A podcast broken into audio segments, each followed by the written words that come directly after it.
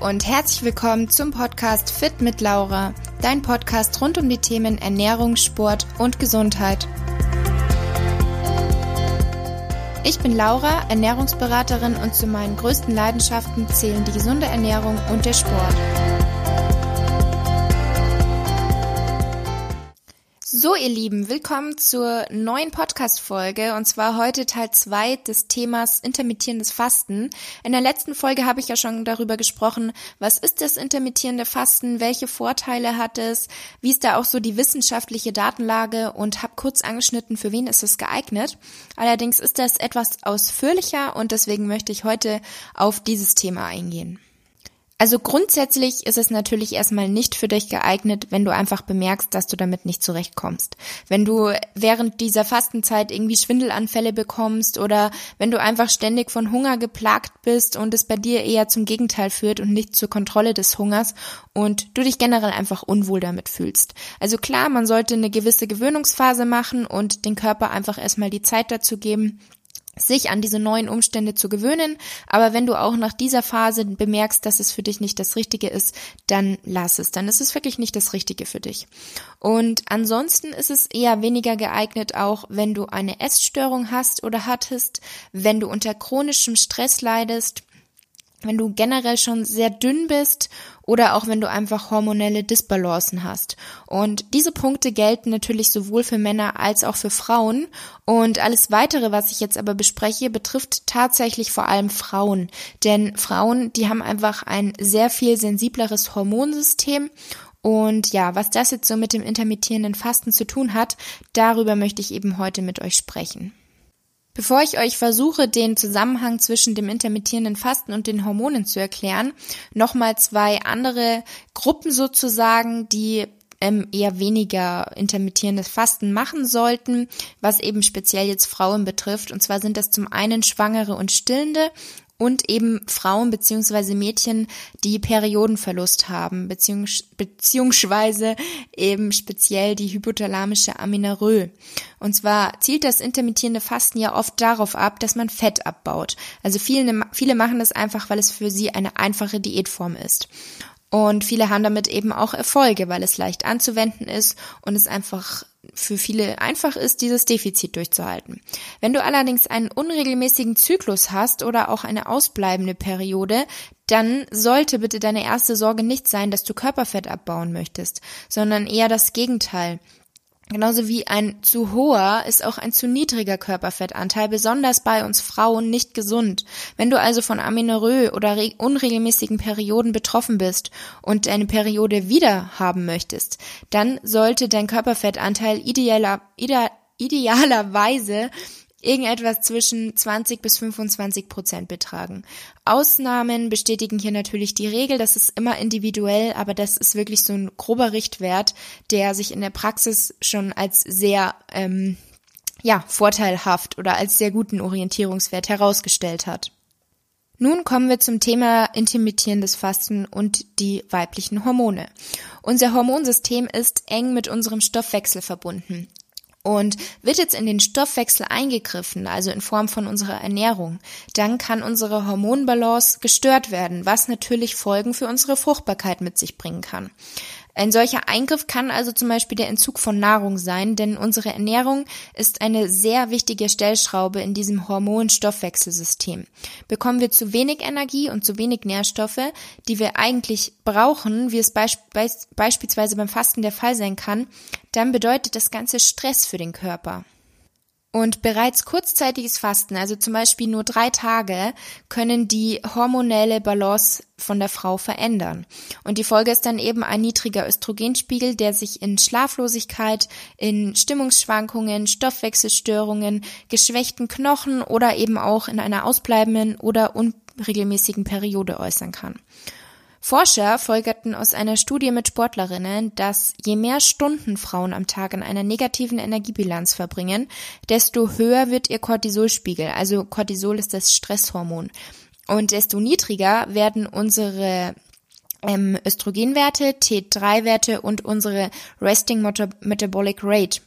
Und ja, Fazit, je länger und je weiter wir in einem negativen Kalorienbereich liegen, desto schlechter ist das für unsere Hormonproduktion.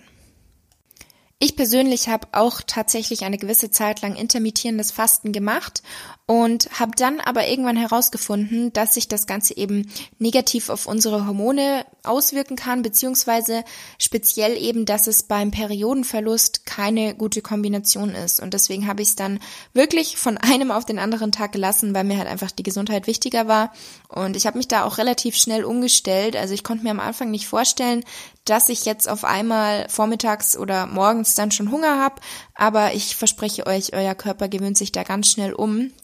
Und genau, bezüglich dem Thema Periodenverlust, da kommen mit Sicherheit auch noch einige Podcast-Folgen und ansonsten habe ich da auch schon einiges an Infomaterial ähm, bei meinem Instagram-Account, also in den IGTVs oder auch in den Highlights und ich bin auch aktuell an einem kleinen Projekt dran und zwar ein E-Book möchte ich schreiben, wo ich einfach euch meine Erfahrungen und mein Wissen zur Verfügung stelle, weil ich einfach merke, wie viele Mädchen das betrifft und ja, möchte da einfach gerne helfen und euch was weitergeben. Und jetzt, sorry für diese kleine Unterbrechung, aber das war jetzt quasi die Überleitung zum Thema intermittierendes Fasten und Aminorö, weil das halt nochmal wirklich so ein spezielles und größeres Thema ist, mit dem ich mich natürlich etwas auseinandergesetzt habe und euch dazu jetzt hier auch ein paar Infos geben möchte.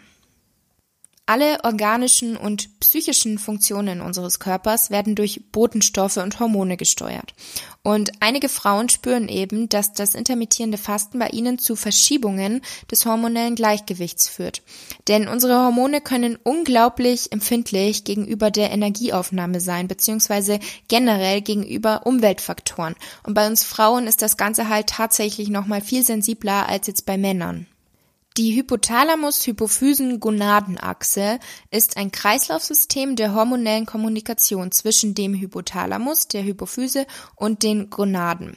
Wen das mehr interessiert, der kann mich entweder auf Instagram fragen oder einfach mal googeln, da wird das Ganze auch nochmal erklärt. Ähm, die Störungen dieses Kreislaufs können zu einem niedrigen Sexualhormonspiegel führen und dadurch zu einem Verlust von sexuellem Verlangen, Potenzstörungen, Störungen des Knochenstoffwechsels und eben bei Frauen zum Ausbleiben der Monatsblutung führen.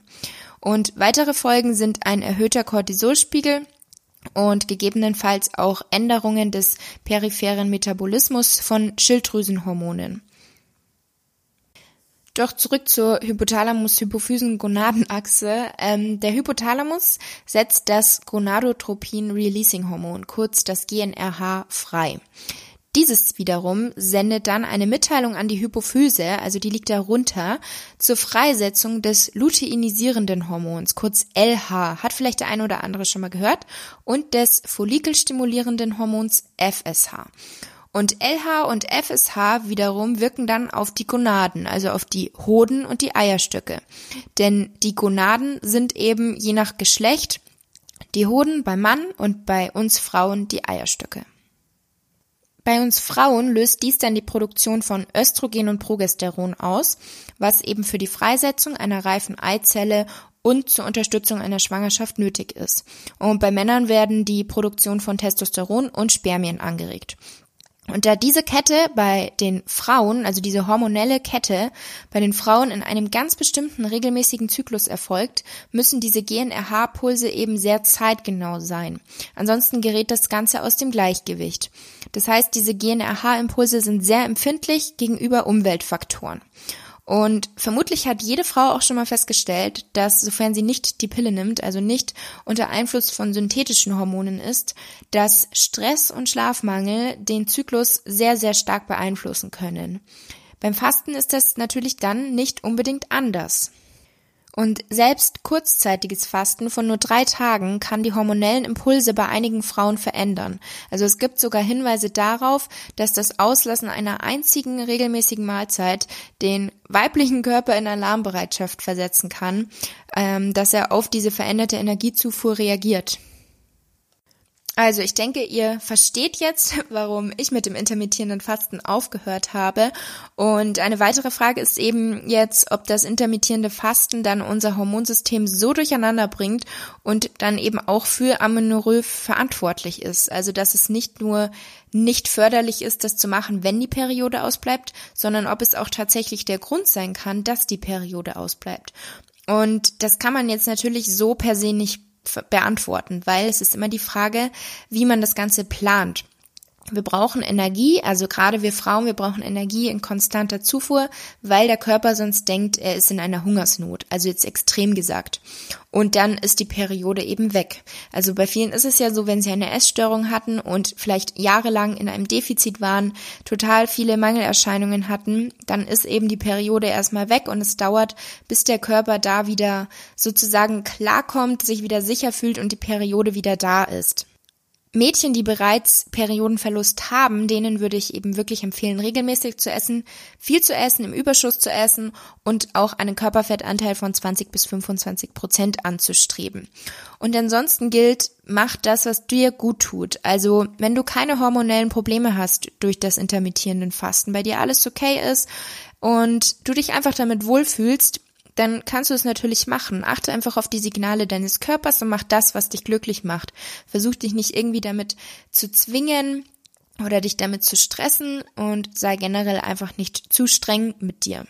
Weil das Thema ist halt einfach sehr individuell. Es kann bei manchen Frauen zu hormonellen Disbalancen führen, aber bei anderen kann es auch einfach super funktionieren. Und nicht nur von Frau zu Frau existieren hier natürlich große Unterschiede, sondern wie ihr halt auch festgestellt habt, auch von Mann zu Frau. Also gerade die geschlechtsspezifischen Unterschiede sind sehr groß. Und deswegen abschließender Satz, ähm, das Ganze ist wie viele Themen sehr individuell.